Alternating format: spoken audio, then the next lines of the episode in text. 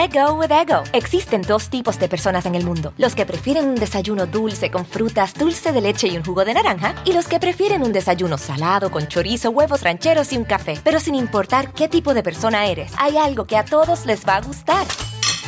Los crujientes y esponjosos Ego Waffles. Ya sea que te guste un desayuno salado, con huevos o salsa picante encima de tus waffles, o seas más dulcero y los prefieras con mantequilla y miel. Encuéntranos en el pasillo de desayunos congelados. Lego with Ego. A algunos les gusta hacer limpieza profunda cada sábado por la mañana. Yo prefiero hacer un poquito cada día y mantener las cosas frescas con Lysol. El limpiador desinfectante Brand New Day de Lysol limpia y elimina el 99.9% de virus y bacterias. Y puedes usarlo en superficies duras y no porosas de tu hogar con una fragancia que lleva a tus sentidos a un paraíso tropical. No solo limpies, limpia con Lysol.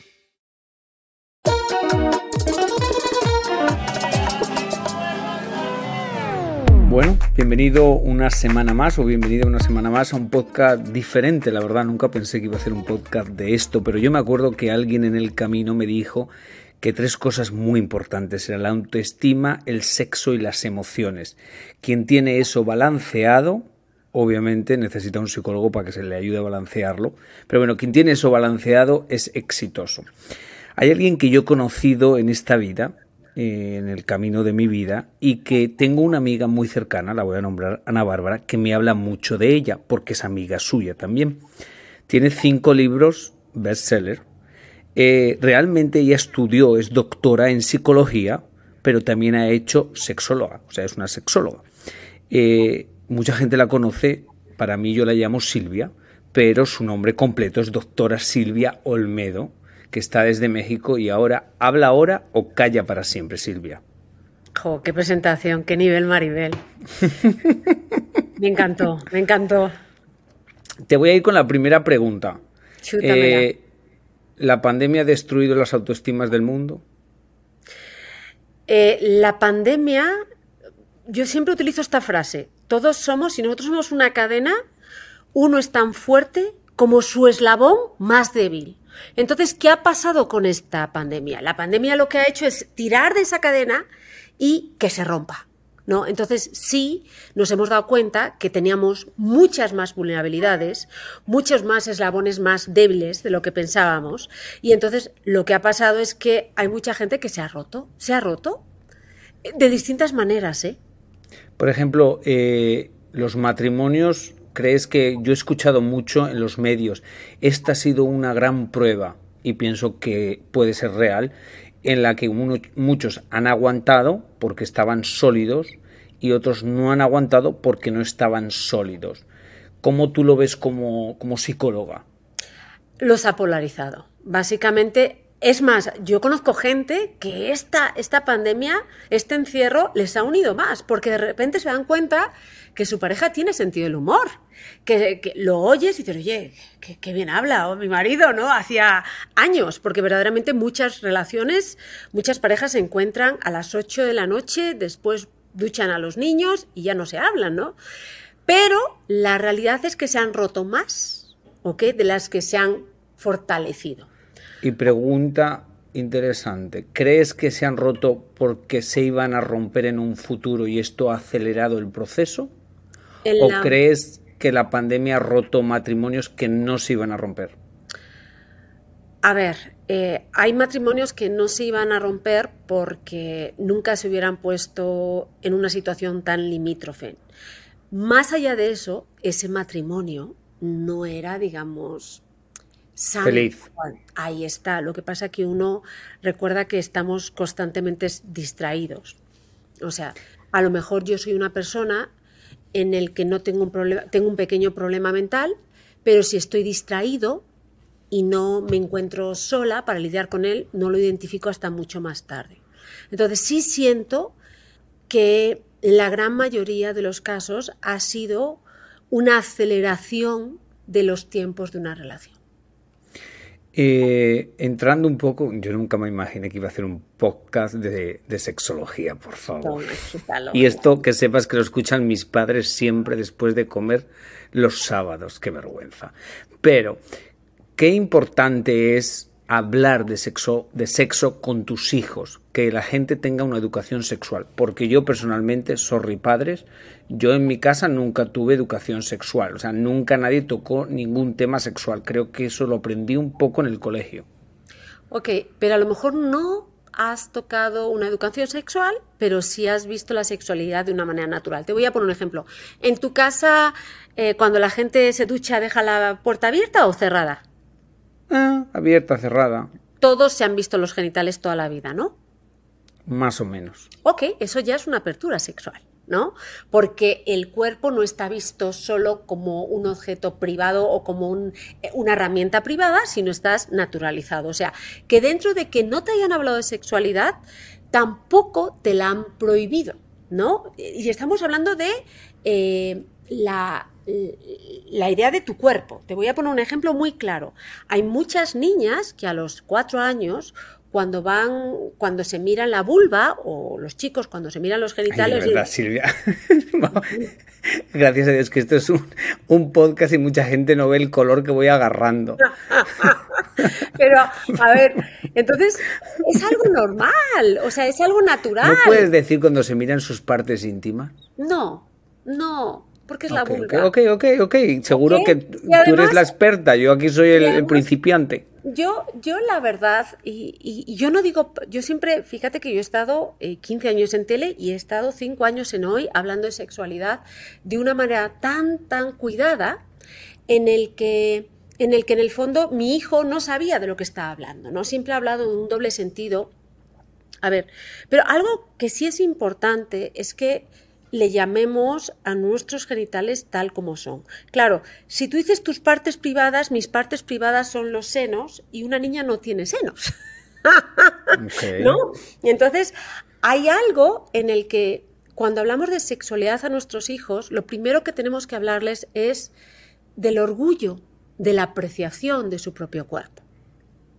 O sea que sí que piensas que los padres tienen que ponerse con sus hijos y hablarles de su cuerpo y de sus partes. Claro, y explicarles desde niños. A ver, una cosa que es importante, porque, ojo, tenemos ahí, recuerda que la mujer tenemos un órgano dedicado exclusivamente al placer y es un órgano que, más allá que lo asocias a la sexualidad, cuando lo rozas, te produce placer, ¿no? Y entonces hay muchas niñas que a los tres, a los cuatro, a las cinco, uy, se dan cuenta que, que, lo rozan y dicen, uy, qué rico está, ¿no? Y entonces lo vuelven a rozar y, dicen, uy, qué rico está. Y entonces viene una madre y le dice, hija mía, no hagas eso, es que eres una guarra. Eso, eso que se está haciendo a una hija así, está creando un trauma. Y un trauma es un filtro oscuro en el que van a ver todo su desarrollo psico sexual. Entonces, ¿qué ves que una niña de repente dice, anda, pues si me toco aquí, me da más placer. Se lo dices a tu hija, a ver, hija mía, eso lo tienes que hacer en privado y con las manos muy limpitas. Igual que cuando vas al baño, cierras la puerta, hay ciertas cosas que tú tienes que hacer siempre en privado y con higiene. Nada más. Let go with ego. Existen dos tipos de personas en el mundo: los que prefieren un desayuno dulce con frutas, dulce de leche y un jugo de naranja, y los que prefieren un desayuno salado con chorizo, huevos rancheros y un café. Pero sin importar qué tipo de persona eres, hay algo que a todos les va a gustar.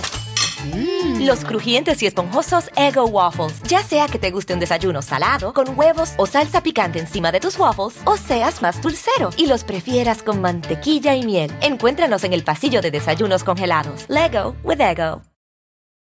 algunos les gusta hacer limpieza profunda cada sábado por la mañana.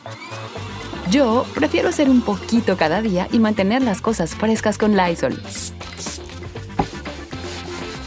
El limpiador desinfectante Brand New Day de Lysol limpia y elimina el 99.9% de virus y bacterias. Y puedes usarlo en superficies duras y no porosas de tu hogar con una fragancia que lleva a tus sentidos a un paraíso tropical. No solo limpies, limpia con Lysol. ¿A qué edad piensas que es la edad ideal para empezar a hablarles de cosas sexuales?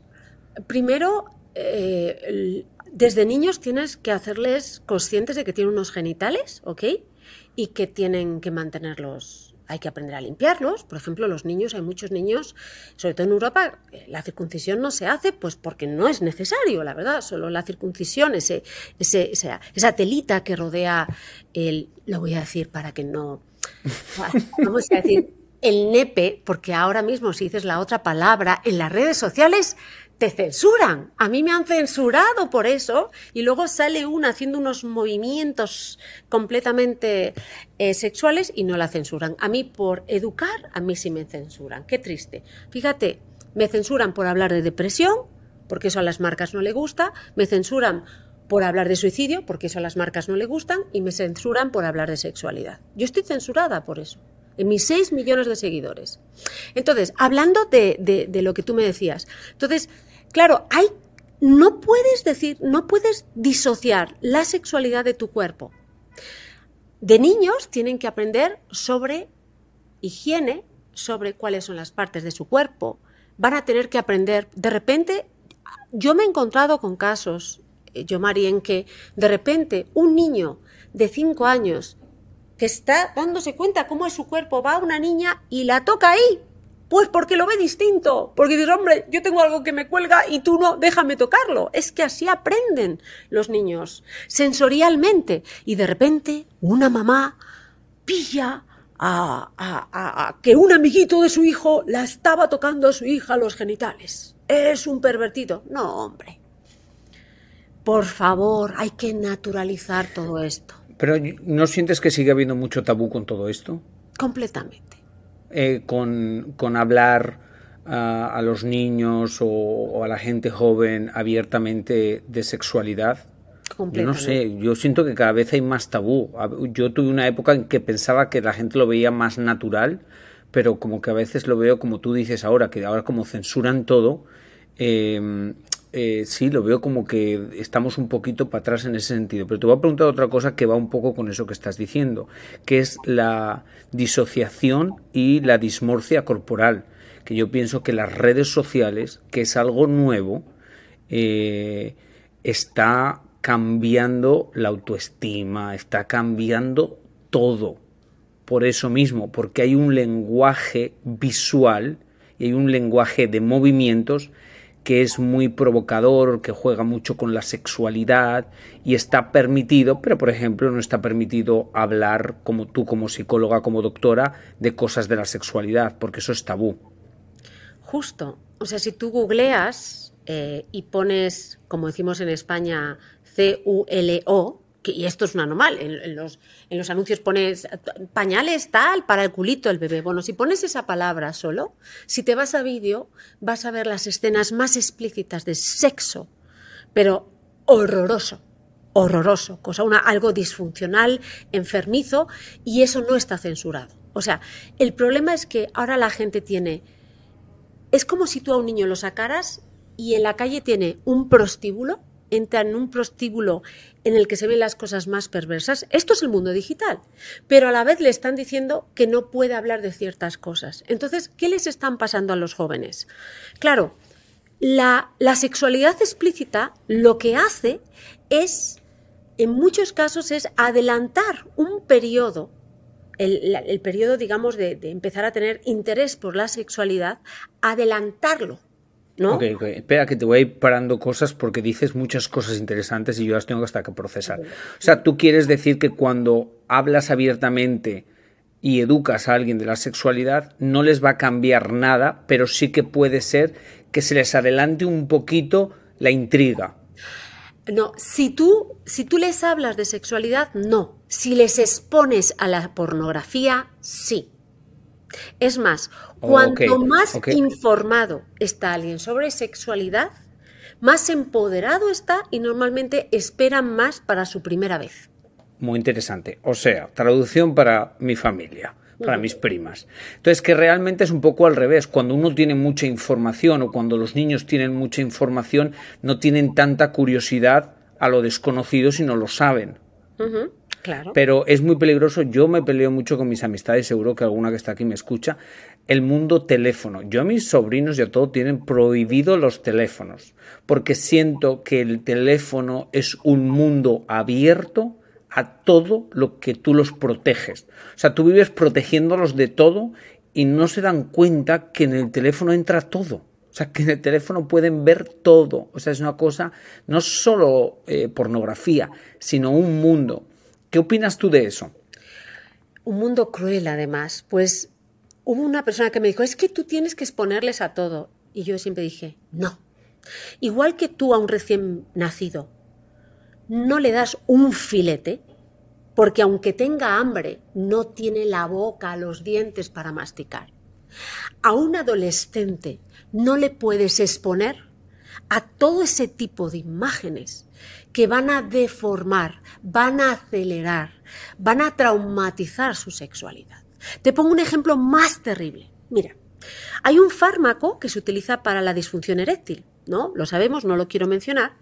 Y entonces, ¿qué pasa? O sea, lo que se usa la pastillita para la gente que no se le para, que se pare. Justo, ahí está. Entonces, ¿qué pasa? claro, a un hombre, a un hombre con 40 años, si tiene ese problema, como se puede citar mentalmente, se toma la pastillita, siempre prescrita por un médico, y, pues, como dices, paraguas. Eh, se para, ¿no? Pero ¿qué está pasando en los jóvenes? Hay muchos jóvenes que tienen disfunción eréctil y no les funciona ni la pastillita. ¿Por qué? Porque se han acostumbrado a un nivel de imágenes tan intensas que cuando ven una mujer por primera vez, o si su orientación sexual es homosexual, un hombre por primera vez, eso no les excita. Es como el efecto chile.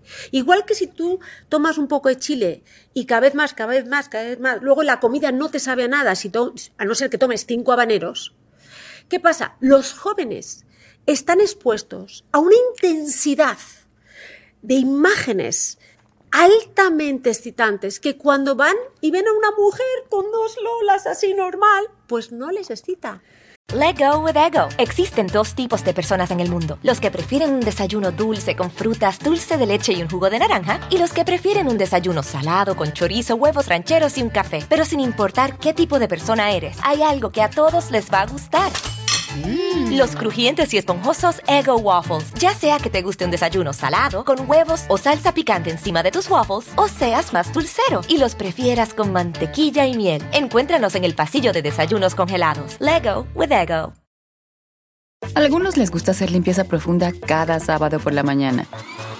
Yo prefiero hacer un poquito cada día y mantener las cosas frescas con Lysol. El limpiador desinfectante Brand New Day de Lysol limpia y elimina el 99.9% de virus y bacterias. Y puedes usarlo en superficies duras y no porosas de tu hogar con una fragancia que lleva a tus sentidos a un paraíso tropical. No solo limpies, limpia con Lysol. ¿Qué, opinas de, la cultura? Bueno, las redes sociales aplaude eh, la cultura de la cirugía que a mí me parece yo, cada uno que haga lo que quiera, yo soy el primero que me voy a hacer todo lo que crea que me debo de hacer. Pero también entiendo que hay una cosa peligrosa en el mundo de las redes que realmente eh, ves chicas con millones de seguidores que no sabes ni de dónde son ni nada, pero sabes que tienen un tipo de cuerpo, una cintura, unas nalgas, unas boobies y prácticamente son cosas que no son naturales, que son cosas creadas, y eso ya es muy típico, es normal. Entonces, ¿qué efecto tiene eso psicológicamente en las nuevas generaciones? Porque siento, no sé si estoy equivocado, que nosotros, yo que tengo 39 años, pues como al igual que yo no crecí con teléfonos celulares, a mí eso me ha condicionado toda mi vida y yo me comunico de una manera diferente que se comunican mis sobrinos, porque mis sobrinos han nacido en una época con teléfonos. Entonces, como cuando yo crecía no existía tanto la cirugía ni esas cosas, yo pienso que yo lo veo diferente, pero me doy cuenta que las nuevas generaciones, ese es el modelo a seguir, ¿no? ¿Eso he dicho algo que tenga sentido o se me fue? Total, total. Y el problema es que eh, estamos es el enfrentamiento a la realidad con la persona que eres. O sea, una cosa es la imagen que tú proyectas hacia la gente, que es lo que tú quieres ser, y otra cosa es lo que tú verdaderamente eres. Entonces, ¿qué pasa? Cada vez la gente se está distanciando de lo que es y, y se está, eh, O sea, como que es que es que realmente en esta sociedad es muy fácil, bueno, es muy fácil, es más fácil crear una un estereotipo. O sea, tú te amoldas a un estereotipo que está aprobado. Todos sabemos qué tipo de ropa está aprobada, todos sabemos cómo peinarnos para estar aprobados, todos sabemos el filtro que les gusta, todos sabemos que a la gente le gustan los ojitos claros, todos sabemos el prototipo y eso se aplaude. Y realmente la poca gente que es como es la gente los acribilla. Se los comen. Y sobre todo el problema es que los jóvenes se creen que esa realidad que hay en la pantalla es la realidad. ¿No? sí, pero, sí, pero es que también... claro, pero es que la industria del entretenimiento en general por muchos años vendió una mentira. I'm sorry. Sorry. Entonces vendió una mentira muy grande. Ahora siento que los últimos cuatro o cinco años ya los artistas empiezan a hablar de depresión, empiezan a hablar de que están en un escenario con 80.000 personas y se sienten solos y, empiezan a hablar de una realidad que todos la hemos visto, porque yo llevo trabajando en este negocio desde que tengo 16 años, pero yo decía, Dios mío, nadie cuenta nada, esto, esto es una fantasía. Pero ¿es demasiado tarde? A ver, eh, tenemos que cambiar la manera de educar a la gente ¿ok? Y nosotros que estamos en el medio también tenemos que ser honestos. O sea, yo siempre cuando, yo sí llevo filtros, pero llevo filtros porque soy huevona soy, soy un macho pirolo. O sea, yo sí soy de las que no me maquillo, eh, no me arreglo y entonces pues de repente te pones un filtro y no tienes que poner ningún trabajo. Entonces yo sí creo que hay que empezar a reconectarse con lo que somos. Las marcas de belleza tendrían que decir siempre, siempre que sus modelos están photoshopeados. ¿Ok? Las personas que somos influencers, decir la verdad. O sea, es como si yo digo, yo, yo me he puesto Botox, ¿no? Y el día que tenga que estirarme, me voy a estirar. Ojo, una cosa es darte un pequeño retoque, hacer una pequeña dieta, ¿ok? Sabiendo quién eres. Y otra cosa es obsesionarte con buscar la perfección. Pero ¿cómo no te obsesionas? Porque ahí está la cosa. ¿Cómo uno no se obsesiona cuando hemos visto grandes actrices y gente muy famosa muy famosa, que se han deformado delante de nuestros ojos y uno no ha podido decir nada. Pero obviamente tú que eres psicóloga sabes que eso es una, una eh, dismorfia en la que uno se enloquece y está buscando la juventud, la aprobación, está buscando muchas cosas. ¿Cómo uno no llega a ese punto? Ok, entendiendo que las personas que buscan la perfección en el fondo tienen un problema de autoestima. ¿ok? O sea, que la base es un problema de autoestima. Claro, o sea, es nunca voy a ser suficiente. Es como la anorexia. No es lo mismo que yo diga, oye, tengo que perder unos kilitos porque estuve en Madrid y mi madre me puso morada a paellas y a croquetas, ¿no? Y entonces ya no entro, ¿ok? Que buscar constantemente estar perfecto. Ahí está la gran diferencia. Entonces, una persona cuya autoestima es muy débil y hay distintos tipos de autoestima. Te pongo un ejemplo. Tú tienes, puedes tener una faceta, yo puedo tener una autoestima de inteligencia muy buena, pero a lo mejor físicamente mi autoestima puede ser mala, ¿no? Más que mala, poco sana, ¿no? Poco saludable. Entonces, cada persona puede flaquear en distintos tipos, en distintas facetas de la autoestima. Hay gente que piensa que nunca va a ser, em, no se merece ser amada porque tuvo un abandono de niño, o tuvo un abandono percibido, ¿no? Entonces, ¿qué pasa? Si tú eres una persona con un problema grave de autoestima física y emocional, lo que te va a pasar es que nunca va a ser suficiente, porque te vas a fijar en aquello que te falta y no en aquello que tienes. O sea, obvio que yo, Silvio Almedo, estaría muchísimo mejor porque me compré un vestido y no hay manera ni tumbándome en la cama me entra así, así, nada. Bueno, pues voy a aceptar que ese pantalón no me va a entrar este verano, pero pues voy a perder dos kilitos y no todos los que a lo mejor podría adelgazar porque cuando hace 10 años estaba más delgada. Es poner un límite. Y entonces yo, por ejemplo, a mí qué me pasa? Antes me importaba mucho que hasta que me reconociera, eh, si no me trataba bien, el cadenero de un antro, uh, me lo tomaba personal y me enganchaba con él. Y ahora digo, ay, pobrecito, él ahí...